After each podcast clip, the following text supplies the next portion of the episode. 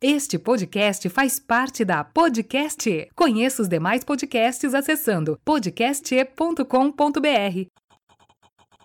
Oi, eu sou o Brian Riso do podcast Eu Tava Lá e agora fiquem com o recado do meu amigo Joaquim.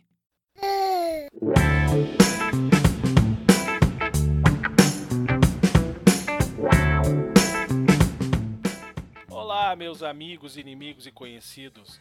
Eu sou o Gabriel e esse é meu podcast, O Ninguém Me Perguntou. Eu não vou enrolar muito hoje porque o episódio está um pouquinho mais comprido do que o normal. O convidado de hoje é o Brian Riso. Eu conversar com o Brian, pessoal, é quase que a realização de um sonho. O Brian tem um podcast, o Eu Tava Lá, que ele é bem famoso na podosfera. E o formato deste podcast que tu tá ouvindo aqui agora é altamente baseado no Eu Tava Lá. Eu falei isso pro Brian, eu espero que ele não, que ele não tenha se ofendido de eu ter praticamente copiado ele.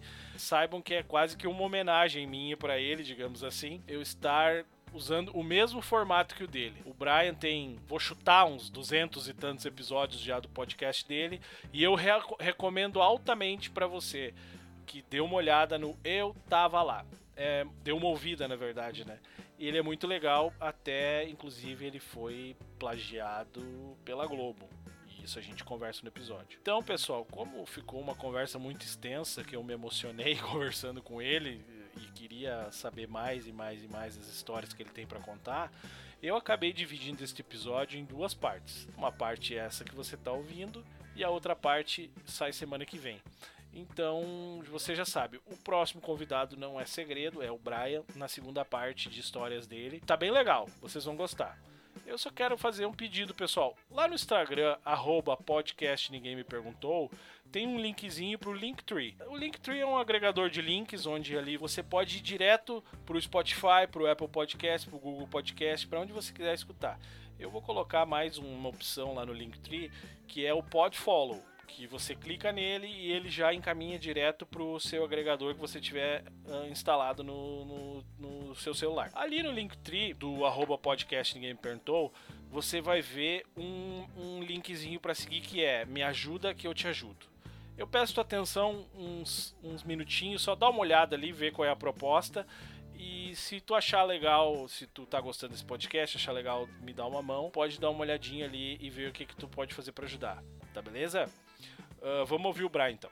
Então eu tô aqui com o meu amigo, ou inimigo, ou conhecido, o Brian Riso, meu, meu, eu, não, eu já disse para ele antes e vou repetir agora. Eu tenho muito medo de usar a palavra ídolo. Falei isso pro Edu no episódio anterior também, porque eu acho que ele vai me perguntar alguma coisa e eu não vou saber falar da vida dele. E aí, Brian, como é que tá, meu velho? e aí, cara, tudo bem contigo? Eu ia fazer o teste da Capricho agora para saber se tu conhece todos os meus detalhes da minha vida. Mas, cara, pô, obrigado pelo convite. Tu falou amigo ou inimigo, não sei se, se tem alguma razão para tu ser meu inimigo. Talvez tu trabalhar na Globo aí secretamente. A gente vai conversar sobre isso daqui a pouco. Mas, no mais, tudo certo obrigado pelo convite aí, foi, foi bem legal conseguir estar tá aqui hoje pra gente gravar. Eu tenho até uma história legal de por que, que eu demorei um pouco para aparecer e a gente vai falando aí daqui a pouco. Tu já pode contar então, Brian, que depois a gente vai seguindo aí, vamos falando tá. do, do, jeito que eu, as coisas. Eu participei de um cyber aniversário agora, que é um aniversário pelo Zoom, né, ou por Skype ou qualquer ferramenta que a família da pessoa escolher, que foi o aniversário de 89 anos da minha namorada, que tá... quando eu a da conheci, avó. da avó, da avó. A minha namorada não tem 89 anos ainda. quando quando eu conheci a avó dela, ela tinha 84, né? A gente tá junto faz 5 anos mais ou menos. E aí, pô, pra mim já era muito velha, né? Eu falava, pô, não tem ninguém na minha família assim com a cidade. E ela tá aí 89, firme e forte, e, e esse ano não teria como a gente visitar ela por conta da, da pandemia. Acabaram organizando uma, uma festa por Skype. Só que aí tu imagina, né? Aliás, foi no Zoom. Tu imagina a família da pessoa de 89 anos. Elas têm todas mais de 70, tranquilo. e aí, cara, tinha tipo 15 velhinhas no Zoom, assim. E aí tinha uma que filmava o pé, tinha outra que tava filmando Meu. o teto. É uma maravilha, cara. Foi um evento muito enriquecedor aí pra minha quarentena. Aonde que mora a avó? Ela mora em Belo Horizonte. Ah, Belo Horizonte. Tá, é. mas e tu, tu não teve que fazer o suporte da galera toda para todo mundo conseguir acessar ou foi fácil? Tá, não tem muito como, né? Não, não tem muito como. Eu não participei da organização, teve pessoas jovens envolvidas aí em, em fazer o envio do convite e tudo mais. Mas, cara, funcionou muito bem, assim. É, um ou outro vacilo e, e a internet não tá preparada para esse tipo de coisa também, né? tu, então a qualidade da conexão das pessoas é muito oscilante e tal. Mas deu muito certo, foi bem legal, ela ficou bem, bem feliz. Ah, show de bola. Tu sabe que quando tu me falou pelo, pelo Face lá que tu tinha o aniversário online da avó da tua namorada, eu pensei, ai, é agora Quais ele vai chances, me dar. Né? É a velha desculpa que ele vai me dar. Ah, né? tá. Pô, pensei... seria uma desculpa muito criativa, né? Eu tenho uma, uma festa online de 89 anos. É. Tu ia ser o meu Will Eaton. Não, é, deu eu... certo, cara. Foi legal a festa. Realmente existiu. Eu fiz um print aqui de 15 pessoas idosas conectadas pelo Zoom, que eu não vou poder publicar nunca, né? Porque são pessoas da família dela e tal, mas que vai ficar guardado aqui como um momento histórico, cara. Porque, meu Deus, como a, a tecnologia conseguiu aproximar as pessoas mais improváveis, né? Que maravilha. Ô, Brian, deixa eu só te apresentar rapidinho, porque claro por incrível que pareça, tem gente que ainda não te conhece. Claro que tem. Uh, eu, eu iniciei muita gente dos meus amigos, da minha família, nessa vida de podcast, né? Quando eu comecei a gravar o meu. Inclusive, a minha, a minha, mãe, que nunca ouviu nada disso na vida, eu até tô prometendo para ela, prometi para ela que eu vou gravar um CDzinho lá para ela ouvir os episódios. Olha aí. Fazer uma pirataria do teu próprio podcast. É, daí acho que pode daí, né? Daí acho que sim, acho que sim. acho que aí tá liberado. O, o Brian, para quem não sabe, ele é o apresentador do Eu Tava Lá. O Eu Tava Lá é um podcast de histórias onde o Brian recebe pessoas para contar suas histórias. E, Brian, tu não sabe ainda, porque uh, acredito que tu não tenha ouvido o meu podcast ainda, porque tu é um cara ocupado e a gente falou pela primeira vez, acho que semana passada. Uhum. Mas o Ninguém Me Perguntou, no primeiro episódio, eu deixo bem claro que ele é uma cópia do Eu Tava Lá ele, ele é uma cópia, uma cópia no bom sentido, tá? Eu acho que quando tu fala que tu tá copiando alguém, não faz, não faz mal, né? Ah, acho que se tu avisar a pessoa e não for tão parecido assim, tudo tá. bem. Não, ele não é tão parecido, né? É o mesmo formato, digamos assim. Então, ele é ele é ele é baseado, digamos assim, porque eu comecei a ouvir podcast pelo eu tava lá, né? Tá. Uh, isso a gente deixa de gancho pro final da nossa conversa, que nós vamos falar daquela história lá da, da treta com a Globo, né? Tá Mas, bom. ô Brian, o Eu Tava Lá, como é que ele, tu teve a ideia, o que que foi, o, o, onde é que surgiu a vontade de, de tu ter um podcast, de tu ouvir as pessoas, tu já gostava de ouvir as pessoas, tu gostava de contar histórias, de onde veio uhum. isso aí? Tá, o Eu Tava Lá, ele nasce em 2017, no final de 2017. E, e, ele vai pro ar de verdade em março de 2018, né? Então foram uns três meses de preparação, assim, para ele acontecer da forma como ele começou. E a história de por que eu estava lá é bem legal, porque na verdade eu já trabalho com produção de conteúdo para a internet há 12 anos. Foi em 2008 que eu criei meu primeiro ah, blog. E aí, na época, eu trabalhava num provedor de internet, tinha um, um trabalho de verdade, né? uma carteira assinada, um, uma responsabilidade de estar batendo ponto lá numa hora fixa todos os dias, chegada, saída e tal. Uhum. E no meu tempo livre, inclusive dentro do provedor, eu utilizava a internet para postar no blog, para fazer coisas e tal. E aí, esse blog, ele ficou e bem o que popular. Que tu fazia, o que que tu fazia no provedor? No provedor eu trabalhava no começo com suporte técnico. Eu era atendente de suporte técnico uhum. do provedor, atendia os clientes e tentava ajudar eles remotamente a, a fazer com que as coisas funcionassem. Né? Na época, o principal serviço que o provedor prestava era de e-mail e de internet banda larga ADSL. Não era nem uma forma que uhum. nós fizéssemos a conexão. A gente só autenticava a conexão da linha telefônica, né? Que na época era Oi, Sim. eu acho. Era, sei lá o que era, acho que era Oi que as pessoas tinham a linha telefônica em casa, a gente autenticava a conexão. Então era poucos serviços oferecidos, tinha um começo de internet via rádio, que era uma tecnologia da época, que eu sempre falo que é uma tecnologia que só funciona em Rio Grande, né? Porque eu nasci em Rio Grande, que é uma cidade no sul do Rio Grande do Sul, que é completamente a nível do mar, né? Então não tem nenhum morro na cidade, não tem muito prédio, então dá para tu conectar uma antena no centro da cidade e uma outra antena dali a 18 quilômetros que vai funcionar uhum. porque não tem nada no caminho, né? E aí isso estava começando lá em Rio Grande. Eu fiquei seis anos nessa empresa e quando eu saí já era o principal negócio deles, era a internet e a rádio. Mas quando eu entrei não era, então era pouco movimento, assim. Eu tinha muito tempo livre lá no provedor, com internet banda larga à disposição e sem muito trabalho para fazer. Então eu ficava lá vendo coisas, blogs, coisas na internet e tal. E na minha casa eu nem tinha banda larga, né, nessa época aí, 2008. Uhum. E aí eu comecei a fazer como hobby o meu blog nessa época, e o blog deu uma crescida, na época ele ficou bem popular entre os blogs assim nacionais do, da época. E por conta disso, eu fui convidado para participar de um podcast, e isso foi acho que em 2009. Eu era para participar só como convidado, assim como eu estou aqui agora, contando um pouco sobre o meu blog, sobre o que, que eu fazia, sobre minha vida como um todo, algumas histórias e tal. E, e por eu já ter no blog uma audiência e eu ter postado esse podcast que eu participei, na época esse episódio bombou. E aí os caras, em algum momento depois, assim, tipo, duas, três semanas depois, falaram, pô, a gente queria chamar mais alguém aqui para participar do podcast e tal. Se tu quiser fazer parte, a gente ia ficar feliz. Aí eu, pô, claro, né? Aí topei, entrei de vez pro podcast dos caras e a gente ficou fazendo esse podcast por mais de um ano, assim. Lá, cara, 2009... Qual era o nome? Era Noobcast. Era um podcast que, Noobcast. anos depois, eu descobri que ele era uma cópia descarada do Nerdcast, que eu não conhecia, ah. porque eu nunca tinha ouvido podcast. Eu soube da mídia sendo convidado para participar. Então eu nunca tinha escutado um podcast de outra pessoa, eu só entrei numa chamada de Skype, os caras gravaram e beleza, para mim é isso aí, né? Só que ele tinha o formato, assim. Tipo, tinha. Antes de começar, todo mundo tinha que falar uma frase. Aí depois tinha uma leitura de e-mails, que até o convidado participava. Aí depois tinha uma conversa sobre um tema, que durava em média uma hora. E aí depois tinha uma despedida e tal. E aí, cara, eu achei, ah, isso aí é o formato dos caras, beleza. E aí a gente ficou um ano fazendo isso. Uhum. Quando o podcast acabou, eu fiquei meio órfão, assim. Eu falei, ah, que merda, né? Pô, gostava de gravar. É, era meio terapêutico, assim, também. De, pô, toda semana a gente Sim. se reúne aqui. É, era nas quintas-feiras à noite que a gente se reunia. E aí, pô, parou de ter e tal. Eu falei, ah, vou procurar algum podcast para escutar. E aí eu fui, na época, no iTunes, que tinha que instalar o iTunes no Windows para procurar o, os podcasts, né? E aí eu descobri o Nerdcast, que era um dos mais bem ranqueados já na época, né? Ainda hoje é.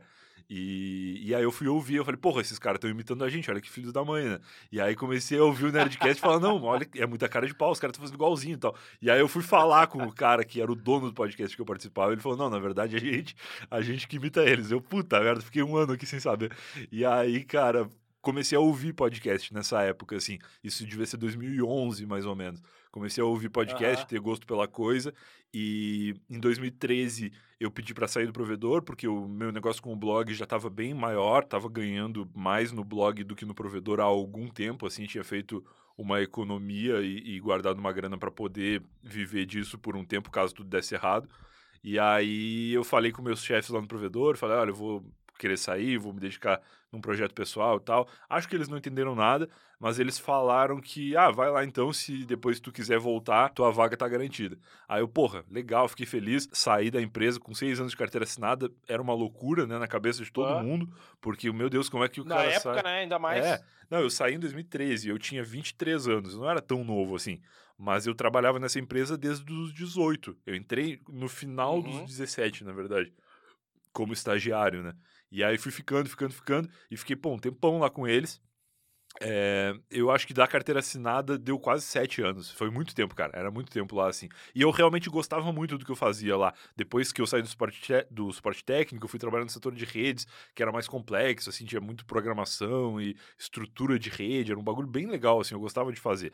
Só que o blog era meu hobby, né? E, e não é todo mundo que tem a oportunidade de viver de um hobby, né? E eu tava tendo ali naquele momento, achei que não, não perderia nada se eu tentasse focar naquilo. Porque é aquela coisa, se tu tem duas atividades e a atividade que não é a principal tá te remunerando melhor do que a que é, provavelmente se tu dedicar todo o teu tempo para ela, tu vai conseguir mais ainda, né? Sim, e aí essa era sim. a minha expectativa. E aí aproveitei que trabalhava com blog, podia trabalhar de qualquer lugar e resolvi vir morar em São Paulo. Foi quando eu, eu vim para São Paulo as primeiras vezes meio definitivo assim.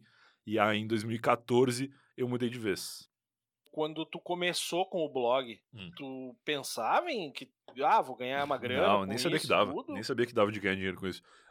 Foi, foi um hobby só. Foi um hobby. É, eu sempre fui, a minha mãe fala que eu sempre fui um criador de conteúdo, né? Porque hoje tem esse termo, criador de conteúdo. Ah, e eu, desde criança, eu já era, né? Porque eu sempre desenhei, eu sempre eu fazia quadrinhos e o meu sonho era fazer um quadrinho que eu conseguisse é, replicar ele para poder vender, né? Uhum. Para poder enfim, entregar para as pessoas e, e, ver as pessoas entretidas pelo conteúdo que eu fazia naquele quadrinho. E depois, com o advento do computador, eu fui largando o desenho, fui fazendo mais coisas no computador, fiz alguns sites antes desse meu blog existir mas quase nada foi pro ar, assim, porque era tudo meio que um estudo para descobrir como é que funcionava essas coisas, né? E aí acabou culminando no meu blog, mas eu fiz o blog de 2008 a 2012, eu acho, sem ganhar um centavo. Eu atualizava todo dia, gastava dinheiro, porque tinha que pagar servidor, e tinha um monte de coisa, cara, que que, que era complicado, assim, mas que eu gostava muito de fazer. Então, só pelo, pelo gosto ah, da legal. coisa, eu já estava muito bem recompensado já te dava um retorno. Ah, já, cara. Eu ficava bem feliz de ver os amigos lendo e depois com, com é. Twitter e, e Orkut, eu acho, na época, já dava para ver outras pessoas que eu não conhecia vendo. E o blog tinha, tipo, uns mil, mil e quinhentos acessos por dia, assim. E eu ficava muito feliz, assim, de, pô, olha só, isso aqui que eu, que eu tô fazendo é, é, é visto, é lido por tantas pessoas e tal. Eu ficava feliz. Tu é de Rio Grande, né? Eu também sou do Rio Grande do Sul. Eu tô, tô falando contigo hoje de Sapiranga, eu sou natural de Novo Hamburgo. Tá. E eu, inclusive, eu acho que tu, tu deveria usar mais nos, nos, nos podcasts quando tu dá. Tu, tu conversa com as pessoas. E eu acho que tu devia de aproveitar mais, te aproveitar mais do fato de que lá onde tu nasceu, que é a maior praia do Sim. mundo e tem o primeiro time de futebol do Brasil. Né, claro, né, claro, que é o, o São Paulo, né? É o Rio Grande? É, o Rio, Grande, tá? É, eu nunca sei, eu sou uma vergonha. É. Mas é o Rio Grande, tá? Porque lá tem o, o, São Paulo, né? E tem o Rio Grande. Eu sei que os dois são muito velhos, mas Sim. o Rio Grande é o mais antigo de todos, então. Porque tu sabe, Brian, que assim, ó, uh, o, o, nosso litoral aqui, a gente, por mais, por mais bairrista que seja, às vezes, a gente tem que admitir do fundo do nosso coração que a nossa praia aqui é uma bosta. Ah, é, claro que é. E só se salva Torres ali, que é legal. Não sei se tu já conhece, conheço, mas enfim. Conheço. Uh, apesar disso tudo, eu gosto muito da nossa de praia aqui. Eu gosto muito da nossa Sério? praia. Não sei se é o clima, eu passei, passei uma fase muito boa da minha vida na praia, então é aquela coisa que me emociona, me dá lembrança, assim, né? Mas que eu sei que é ruim, eu sei, né? Depois que tu conhece outros, outros, é, eu... outros lugares, então, né? Eu, eu, por exemplo, hoje em dia eu tenho uma paixão por Santa Catarina, Sim. assim, que eu poderia dizer que é inexplicável, mas é explicável que depois que tu bota os pés numa é, das é. praias é. de lá, tu sabe. Eu cresci é. respondendo que não gostava de praia quando alguém me perguntava. As pessoas diziam, ah, tu gosta de praia? Eu, não, não gosto e tal. Porque qual que é a minha referência de praia? É um deserto, que é o que é o, o cassino. Ah. Um deserto. Cara, o cassino, ele é a maior... Sem Avenida Beira-Mar, sem, sem calçadão. Sem, porque o cassino é a única praia que eu conheço que a avenida termina na praia, né? Porque ela é é como ah. se fosse um T. Assim, a avenida é o corpo do T e a parte de cima é a praia. Porque, óbvio, é a maior praia do mundo. Se tu for fazer a avenida acompanhar a praia, não vai acabar nunca mais a avenida. Então, é um deserto com água e não tem nada. Não tem uma água de coco se tu quiser tomar, porque o coco lá no sul não, não, não pega, né? O coco bom, assim, de tomar água, é. É, lá em Rio Sim. Grande não tem. E, e, é aquele coco marrom horrível que não dá pra tomar água dele. Então, cara, é, é, um desertão com uma água salgada absurdo e marrom, né? E gelada. gelada. gelada. Então não é bonito nem pra tu tirar foto e postar no Instagram, porque é uma água preta que parece que, que tá suja. É. E é gelado pra caramba, ela esquenta um pouquinho quando o sol tá indo embora. Porque passou o dia ali fervendo, e aí quando é tipo, sei lá, sete e meia, oito horas, acho que no horário de verão na época, escurecia até nove e meia por aí. E aí essa hora que o sol tava indo embora, a água tava boa. Então tu aproveitava dez minutos assim da água morninha e depois já ficava à noite esfriava pra caramba também. Eu só vou te corrigir uma é. coisa. É. Ela não era preta. Ela era chocolatosa. Não essa má impressão. Ela é chocolate. é, é. Tá? Pelo menos isso. Ela não é preta. Ela Mas é tenho certeza que todo mundo que tá. Tenho certeza que todo mundo que tá ouvindo agora e não é gaúcho pensa que o chocolate é preto. Ah, pois é. é verdade, é, pode ser, é verdade, é verdade. Ô, Brian, daí tu, tu, tu, na tua infância, assim, quando tu. Eu imagino que tu começou a, a, Quando tu começou a trabalhar no provedor, tu começou a olhar mais para fora, começou a trabalhar com internet, é. começa a olhar mais para é. fora. Tu, tu já planejava sair de Rio Grande? Cara. Tu já planejava? Tu mirava São Paulo ou tu mirava tipo Porto Alegre, que é o que normalmente o pessoal do interior Uhum. aqui do Rio Grande do Sul mira é Porto Desde Alegre? criança eu queria sair de Rio Grande. Eu não sabia pra onde, mas eu sabia que eu queria sair. E, e é muito engraçado isso. Eu vou até dar um, um spoiler aqui pra quem eventualmente ouve Eu Tava Lá também. Eu gravei o episódio que vai pro ar essa segunda-feira que vem, não sei quando que isso aqui tá indo, mas o, o próximo episódio pra nós dessa linha temporal aqui, ele é com a Vavá Alves. A Vavá, ela trabalha com a Xuxa há, cara, mais de 30 anos. Ela é compositora, produtora da Xuxa de muita coisa, Show. acompanhou a Xuxa em todos os programas da TV, desde os infantis lá nos anos 90, fez Xuxa só para baixinhos, os programas mais recentes da Xuxa e tal. E a Vavá também é gaúcha, e assim como a Xuxa também é gaúcha. E Uhum. durante a conversa com a Vavá, eu falei, porra, quando eu era criança, eu, alguém em algum momento me falou que a Xuxa era gaúcha. E eu falei, porra, mas olha só, a Xuxa é gaúcha e ela conseguiu fazer exatamente o que eu sonho da minha vida de fazer, que é ir morar no eixo do entretenimento, né? Porque eu sempre gostei muito de entretenimento. Eu cresci na frente da televisão, lia muito quadrinho, fazia muita coisa, e eu, eu nunca nem sei se cheguei a sonhar em trabalhar com entretenimento, mas eu queria fazer parte desse universo, assim, de a gente sabe que, infelizmente, até hoje, Rio e São Paulo têm muito mais acesso a esse tipo de, de produção, né? De, de TV, de, de muita coisa. Hoje, com a internet, é muito mais fácil, né? De as pessoas fora daqui Uhum. conseguirem fazer. Mas ainda é a galera do Sudeste que tem mais, é, mais sucesso com as coisas que produz, acho que porque as pessoas estão mais acostumadas, né? E aí o meu, o meu negócio era assim, porra, a Xuxa saiu de daqui do Rio Grande do Sul, sei lá da onde, e foi pro Rio e tal. E deu muito certo. E eu, desde criança, queria sair, mas não acho que não ousava sonhar de, de vir para o Sudeste e nem de realmente trabalhar com isso. Eu só queria sair de lá porque eu tinha a impressão de que fora do Rio Grande do Sul as coisas funcionavam melhor. É é uma visão muito triste, né? Se tu parar pra pensar. Mas eu era uma criança que pensava é isso. assim eu mesmo, era uma né? criança que pensava isso. E aí, cara, pô, fiquei. Comecei a trabalhar com 17. É, sempre odiei o colégio, não gostava de estudar, não prestava atenção, chegava atrasado, era péssimo aluno em todos os, os aspectos, exceto no da educação. Eu sempre fui um, um- muito quietinho, assim, eu nunca fui bagunceiro. Uhum. Então eu era o aluno que todo professor gostava, mas ao mesmo tempo ficava meio assim, porra, ele, ele não, não vai bem, não estuda e tal. E eu realmente não estudava. Quando eu tava na escola, eu ficava desenhando, quando eu ia pra casa, eu queria desenhar também e tal. Eu era meio, meio problemático nesse sentido. E quando eu tive a primeira oportunidade de trabalhar, eh, eu fui trabalhar e larguei o colégio no ensino médio, na, na época no segundo ano do ensino médio, eu tinha 17. Uhum. E aí eu fui pro trabalho, foquei muito no trabalho, era um ótimo profissional lá, e no meu tempo livre comecei a fazer esse hobby, e aí eu não respondi a tua pergunta de como eu tava lá nasceu, né? Mas a gente já chegou em São Paulo em 2014, e aí eu fiquei trabalhando em São Paulo, em casa em 2014, e eu comecei a ter alguns problemas de, de produtividade, porque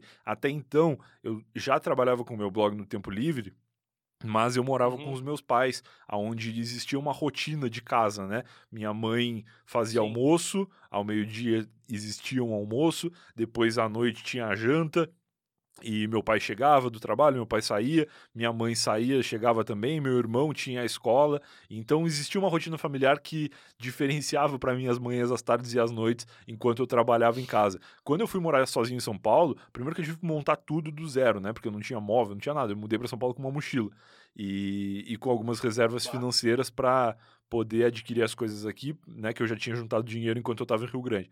E aí, cara, foi um rolê, assim, porque eu fiquei, tipo, uns dois meses me adaptando a montar a casa e arrumar as coisas e tal.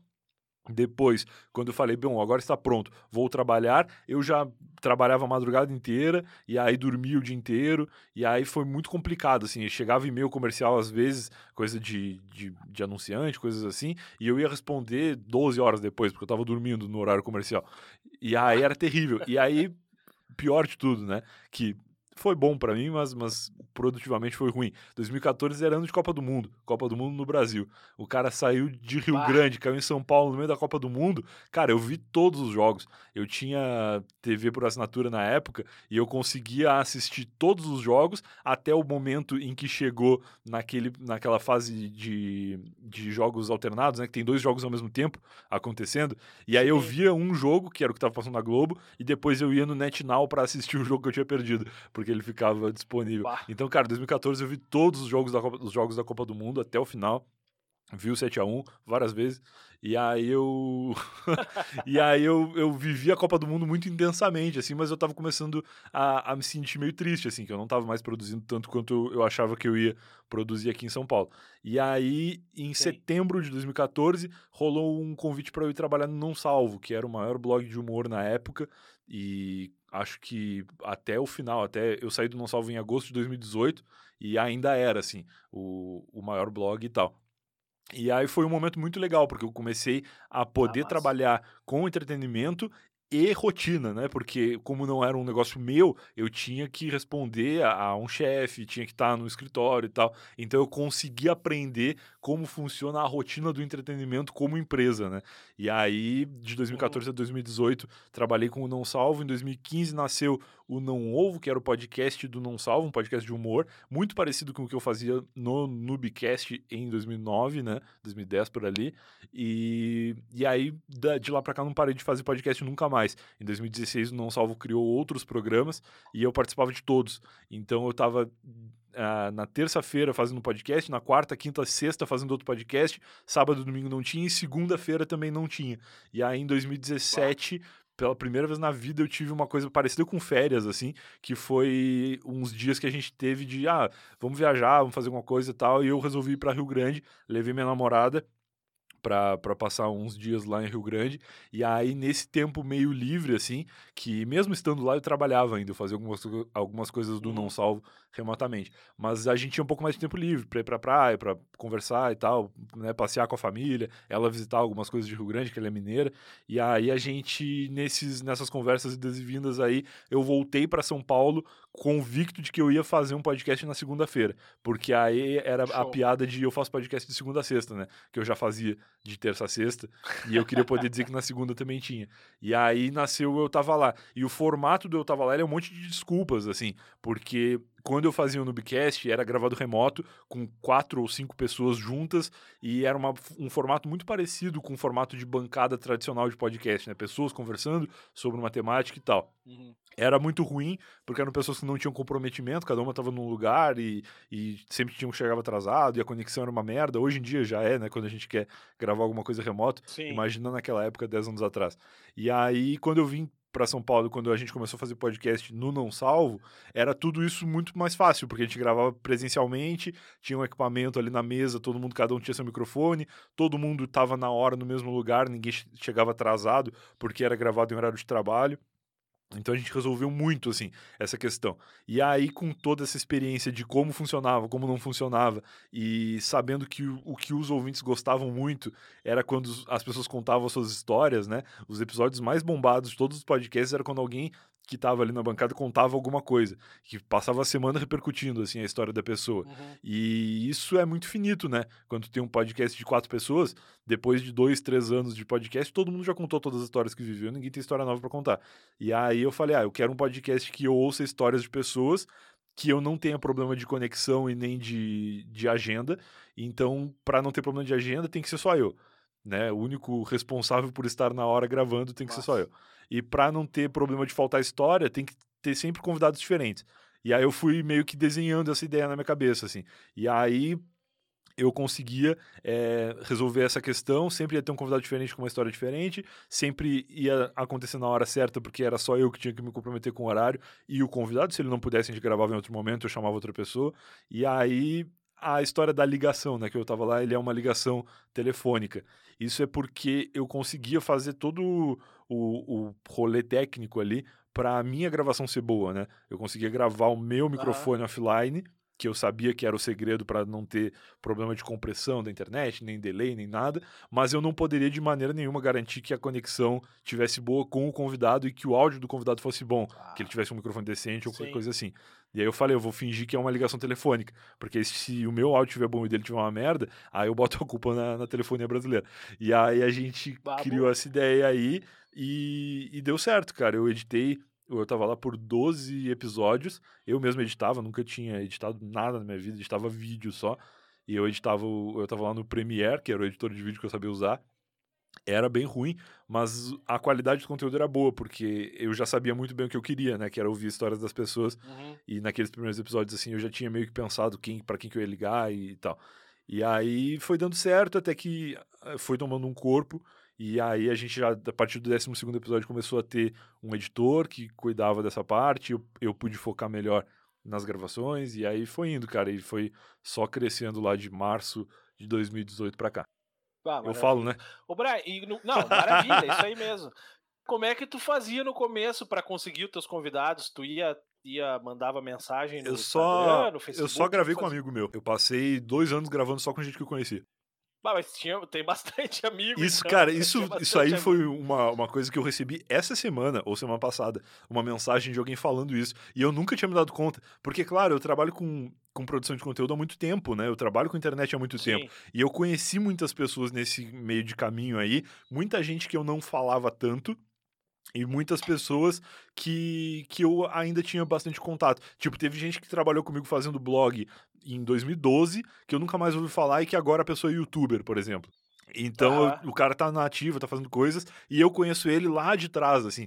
Então é muito legal, Sim. porque a gente, a gente acaba reconectando com pessoas, né? Eu gravei mais de 100 episódios, eu tava lá, só com pessoas que eu conhecia mesmo, assim. E, e todos uhum. esses episódios são legais, porque por mais que fossem pessoas que eu conhecia, e que elas soubessem de mim, que eu soubesse o que elas faziam todo o tempo e tal, a maioria das pessoas era gente que eu não falava quase nunca. Porque, tipo, ah, tu tem ali no, no segue no Twitter, segue no Instagram, mas tu só curte as coisas, tu não conversa muito com a pessoa. E aí tu pegar e ligar Sim. e ficar uma hora falando com a pessoa é um conteúdo legal, né? E aí foi meio baseado Sim. nisso aí que eu fiz eu tava lá. Mas eu demorei para ter coragem de ligar pra gente que eu não conhecia. Na verdade, até hoje é, é raro isso acontecer. Não, é legal, Brent. Sabe que hoje eu até ouvi, eu tava ouvindo de novo o episódio que tu gravou com o, com o Edu no, no Projeto Mendas. Sim. E tu conta do, do, dia que tu conversou com o Mr. P, né? É, que, pode crer. Que foi bem emocionante pra Sim, ti. Sim, e né? até isso, só pra te interromper rapidão. Tipo, o Pi é um cara que eu conhecia ele, eu tinha uma história com ele há um tempão atrás, que a gente tinha jogado uma partida de polo aquático numa piscina de um hotel lá em Rio Grande. E, tipo, eu já conhecia ele, já tinha conversado com ele, mas obviamente o Pi não sabia direito quem eu era. Então, assim, eu estava gravando com uma pessoa que eu não conhecia. Só que, tipo, ele que não me conhecia. Eu conhecia ele, eu ouvia ele a vida inteira. Então era, é muito engraçado, assim, porque até nesses casos de pessoas que não eram do meu convívio, eu conhecia elas. Então, para mim era tranquilo. Cara, eu não tenho coragem Sério? agora, assim, né? Eu não tenho coragem agora de, de falar com o Mr. P, porque ele, ele dá um nó, né? ah, mas o P, tu, tu larga o microfone pra ele e vai-te embora, deixa ele falando. É, é, não, talvez seja, seja, seja o caminho, seja esse, dizer assim, ó, Pito tem 35 minutos para falar e deixar Dá-lhe ele falar. pau, vai né? tomar um café e deixa ele, daqui a pouco tu volta. É, eu participei algumas vezes do Pijama Show como ouvinte, aquela coisa toda, né? E, e, essa relação que o cara tem, o cara se acha íntimo já, né? Só que eu acho que nas primeiras três ou quatro frases que eu falasse com ele, ele já ia me, me derrubar, sei lá. é engraçado, cara. Mas é, mas é legal isso, assim. O podcast, ele é muito uma, uma terapia mesmo pra gente, assim. Porque por mais que eu gostasse, sempre gostasse de ouvir história, sempre gostasse de falar com pessoas e tal, eu também sempre fui paralelamente a isso muito meio antissocial, assim, meio introvertido, sabe? Sempre, uhum. cara, eu sou o cara que pode me convidar para qualquer rolê, tem 90% de chance de eu nem aparecer, de eu nem lembrar, porque eu gosto muito de ficar em casa, cara. Eu gosto muito de ficar em casa, gosto muito das minhas coisas, assim, e, e é difícil eu, eu, eu ir atrás e tal. E o Eu Tava Lá me, me motivou a isso, né? Porque para fazer conteúdo pro, pros outros, eu saio da minha zona de conforto e vou toda semana falando com alguém e tal, e, e é muito legal. Gosta de jogar um GTAzinho, agora não mais tanto, né? Já passou, né? GTA tá velho, né? Tá na hora de sair um novo já. Mas eu, eu jogo bastante videogame. Eu, eu te achei no YouTube esses dias jogando, fazendo uns vídeos do GTA ali. Eu disse, bah, essa aí tá aí uma coisa que eu não sabia. É, olha aí, cara. Isso aí foi uma coisa que aconteceu, acho que em 2017, que eu tava muito nessa de porque, assim, o não salvo foi muito positivo na minha vida, no sentido de eu poder ser, de fato, um profissional de produção de conteúdo. Só que era muito seguro, era muito estável, assim, tipo, tinha as coisas que a gente fazia no, no, lá no não salvo, eu tinha um salário que eu recebia, e o meu tempo livre eu era meio inútil, assim. E eu sempre gostei de fazer as minhas próprias coisas e tal. E aí, em 2017, eu falei, ah, vou criar um canal no YouTube. E aí, o que, que eu gosto de fazer? Ah, eu gosto de jogar videogame. E aí, a minha ideia era eu só gravar as coisas que eu já estaria jogando de qualquer forma. E eu fiz Sim. alguns vídeos de FIFA, na época eu jogava muito FIFA. E fiz alguns vídeos jogando GTA, fiz algumas coisas assim. E tá lá no YouTube até hoje. Eu acho que esse canal ele tem uns, uns 16, 17 mil inscritos. Esses dias eu vi. Mas eu, eu nunca mais tive vontade de atualizar ele, eu, eu larguei de mão. Colocar os episódios do Eu Tava Lá em áudio com um fundinho no YouTube não. É tá que é uma galera diferente. Se eu, for, se eu for fazer isso, eu vou criar um canal específico pro Eu Tava Lá. Porque aquela galera lá é, é criançada que gosta de game, né? Então não tem muito Sim. a ver, eu acho. Eu, eu fiquei. Eu, eu, com 37 anos, fiquei pensando agora, tu falou criançada que gosta de game, eu só consegui enxergar a minha cara lá, porque. eu Não, mas também- é. Eu também gosto. Eu, Apesar que eu jogo PES, mas tudo Entendi. bem. Eu também jogo PES hoje. De vez em quando, quando eu vou jogar um, um futebol virtual ali, é, é o PES que eu pego.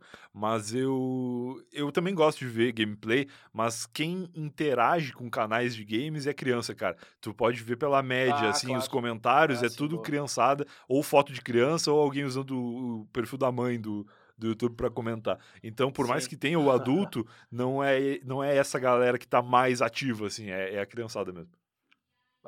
Ô, Brian, eu vi tu contando pro Fanny que tu, tu tá curtindo uns Jack Daniels agora? um- Bah, cara, tomando isso um aí honey? foi uma. um- Eu não sei se são meus 30 anos ou se foi a quarentena, mas eu nunca na vida bebi uísque. Eu comecei a beber cerveja com 21 anos. Nunca tinha tomado cerveja antes também. Já tinha tomado, mas Bah. não tinha gostado. E aí comecei a tomar cerveja aos 21, aos 20 por ali. E aí depois, com 30, eu resolvi tomar uísque. Não sei por quê. Um dia eu falei, ah, vou tomar. E aí tomei e gostei, e agora tenho vários aqui em casa. E curtiu. Curti, tô tomando vários. Eu tô tomando um bourbon agora, que é. Puta, eu não vou lembrar o nome dele, mas ele é muito saboroso aí, já tá no meio da garrafa já. Tu sabe que eu, eu, lá pelos meus 20 anos, digamos assim, quando comecei a sair, a gente fazia o famoso esquenta, né? Eu não sei se tem isso em outros lugares, mas enfim, a gente fazia o tal do esquenta. Rio Grande tem, mas eu nunca participei. É, que tu ia, tu ia na casa de alguém e, e- e tomava. É, é totalmente sem sentido, né? Hoje em dia falando, né? Tu vai na casa de alguém pra beber pra sair pra beber, né? E a gente tomava um uísque, cara, que era o nome dele era Old Bridge. Ah, ele. Cara, ele deve ser. Deve ser 20 reais, assim. Pô, eu nem sabia que tinha isso aí.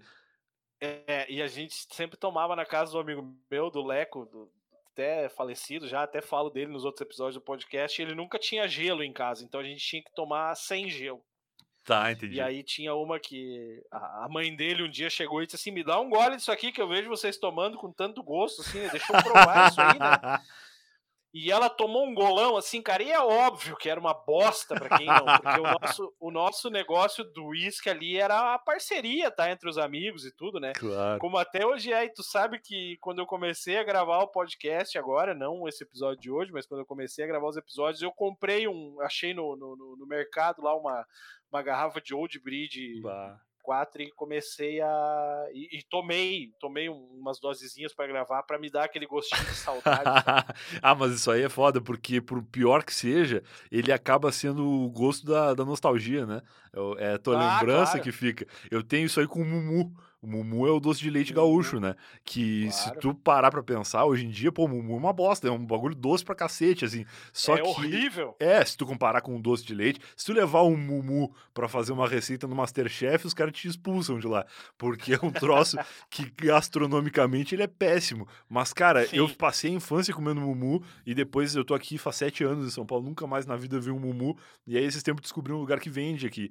E aí comprei, cara, pra mim é maravilhoso. Ninguém entende porque que eu gosto dele. Mas eu adoro, porque é o gosto da, da infância, da casa da avó. É o Mumu, e eu não sei se, se lá em Rio Grande tinha, e até gente- nós temos sete anos de diferença, e talvez É. eh, fosse comum pra mim, mas pra ti não.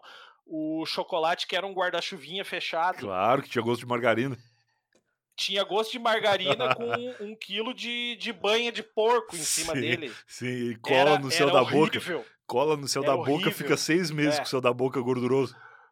Mas todo mundo adorava. Todo mundo Claro. adorava. Tinha bolinha né, de futebol também, né?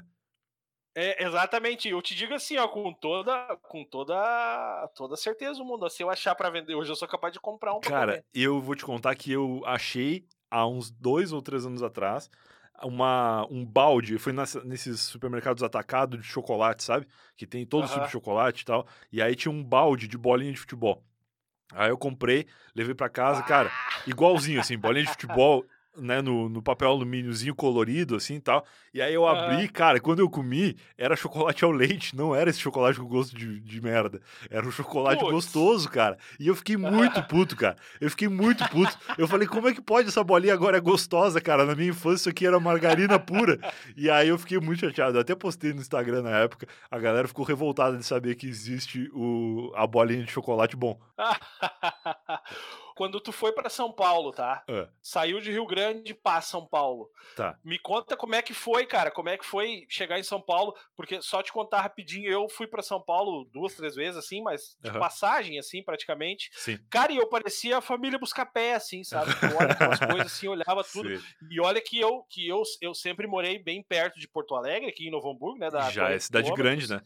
E é uma cidade grande que tu olha assim, ó. Eu sou um cara apaixonado por Porto Alegre, apesar de nunca ter morado lá. Eu acho aquele clima de cidade grande, eu acho, acho legal, sim, sabe? sim, sim. E quando eu fui pra São Paulo, cara, ah, ah, eu fiquei todo deslumbrado, assim, É, sabe? é. Eu lembro que eu, eu chamei um táxi, me mandaram um, um SMS onde eu cliquei e ali tinha um link tipo um Google Maps, assim, um, Da que- localização que do mostrava taxista. o táxi vindo, né? Sim. E eu achei aquilo assim, ó, e eu não, cara, eu sempre fui, eu fiz, eu fiz, eu estudei técnico em informática no ensino médio, então era um cara que já estava mais Familiarizado, dentro das né? tecnologias, né, Sim. familiarizado. Sim. Só que aquilo, cara, pra mim foi assim, ó, eu me senti um matuto, sabe? Aquele cara, eu me senti saindo lá do, do interior da Serra Grande de Gramado lá. Bom, tanto que a primeira vez que eu fui pra São Paulo, eu tão grosso que era, peguei, eu, eu fui de manhã e voltei embora à noite. Eu fui numa feira aí na, no São Paulo Expo, ali perto do, do aeroporto de Congonhas. Sei, perto daqui. E eu, tão burro que era, eu comprei a passagem de ida pra Congonhas e a passagem de volta a Guarulhos. Tá, tá. Fiz isso também já. Cara, a minha sorte é que tem o tal do ônibus lá que leva o cara de, O translado. de Congonhas pra Gua- Guarulhos e eu dei uma sorte que eu dei um megazinho ainda que eu cheguei assim e, e tinha uma plaquinha dizendo assim, né? Ah, só até aqui as pessoas embarcam. Além daqui vai pegar o próximo ônibus. Uma coisa assim. Entendi. E eu parei além da plaquinha. Só que se eu pegasse o próximo ônibus, eu ficava sem o voo. Eu, eu Claro, perdi o voo, né? Aham. E eu, ah, mas vou fazer o quê, né? Vou ficar aqui e daqui a pouco alguém levanta do meio lá da, da, da, da fila, que tinha uns lugares para sentar, alguém levanta e sai. E eu, até de certa forma inocente, fui e me sentei.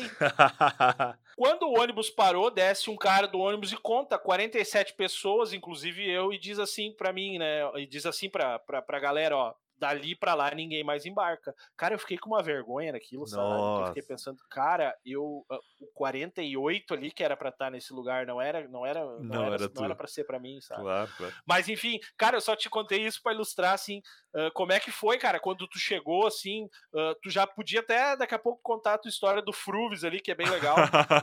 tu conseguir resumir ela assim, ia ser bem Consigo, legal consigo. pra nós. Cara, até respondendo uma outra pergunta que tu me fez antes, se eu sonhava morar direto em São Paulo ou se eu pensava em Porto Alegre. Ah, massa. Quando eu comecei a ter grana pra sair de Rio Grande, porque eu, a minha infância toda eu sempre fui muito pobre, assim, meu pai policial militar, minha mãe dona de casa e, e- dois, dois filhos, né? Então a gente sempre foi Aham. muito humilde, assim, e eu só comecei... Só um parênteses, Ah. só um parênteses, né? É. Só um parênteses pra quem tá escutando nós no, no Brasil, no mundo. O teu pai era brigadiano. né? Brigadiano, brigada militar, exatamente. Ah, tá. Agora sim. Agora, agora melhorou, agora melhorou.